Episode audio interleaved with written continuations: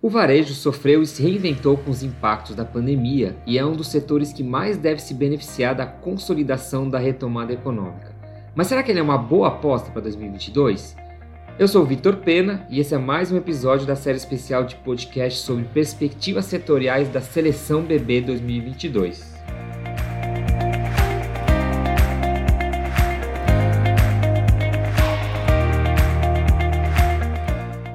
Hoje nós vamos conversar com a Georgia Jorge, analista do setor de varejo do BB Investimentos. Seja bem-vinda, Georgia. Obrigada, Vitor. Bom, vamos começar com uma breve retrospectiva.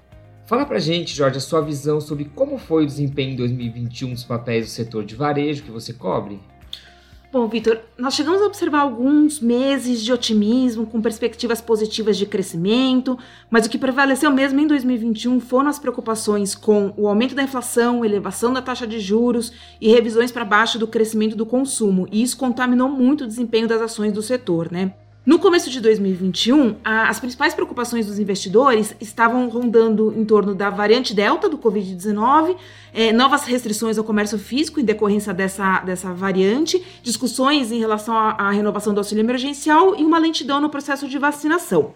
Quando essas preocupações finalmente é, se reduziram e os investidores entenderam que elas tinham sido superadas, o índice começou a andar e apresentou alguns meses positivos de desempenho nos meses de março e junho e foi amparado também por boas perspectivas de retomada da economia por conta da aceleração do processo de vacinação. Mas essa maré positiva ela durou pouco. Logo no início do segundo semestre, começou a pesar né, dados de inflação vindo acima das expectativas e, com isso, reduzindo o poder de consumo das famílias. E isso foi combinado também com uma discussão relacionada aos gastos fiscais.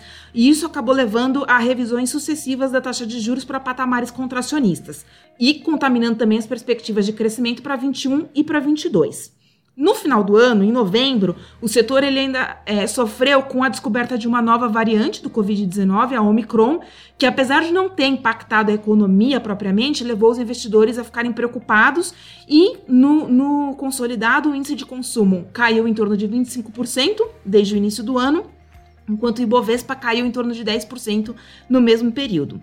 É, separando um pouco o varejo em segmentos, os papéis que tiveram os piores desempenhos foram aquelas companhias é, sujeitas a bens cíclicos, por exemplo, como móveis eletrodomésticos, que, tem, que tiveram vendas fortes em 2020, isso acabou tornando a comparação em 2021 mais difícil, tiveram um aumento da concorrência online por conta da, da entrada mais forte de companhias asiáticas, redução do poder de compra das famílias e revisões para baixo das expectativas de crescimento e de rentabilidade.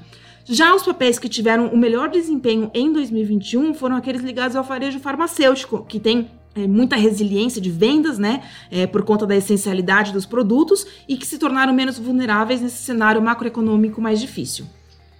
Legal, Jorge. Realmente muitos desafios aí em 2021.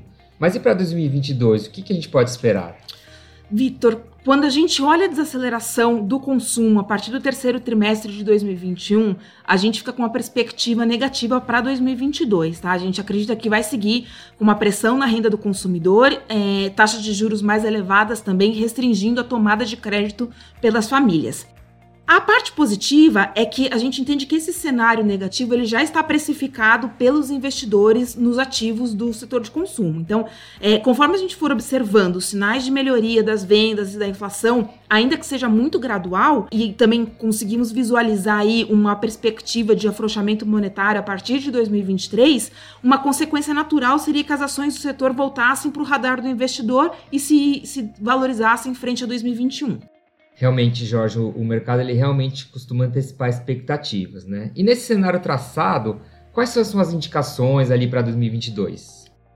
Nós escolhemos quatro companhias para compor a seleção BB 2022. Duas delas, a Magazine Luiza e a Americanas, elas são do segmento de bens duráveis e que tiveram uma desvalorização muito forte em 2021 mas que seguem tendo fundamentos muito sólidos, elas vêm investindo fortemente no desenvolvimento dos seus ecossistemas e elas também devem se beneficiar dessa perspectiva de gradual arrefecimento da inflação e um movimento de retomada do foco no investidor para papéis ligados a uma recuperação mais forte da economia doméstica.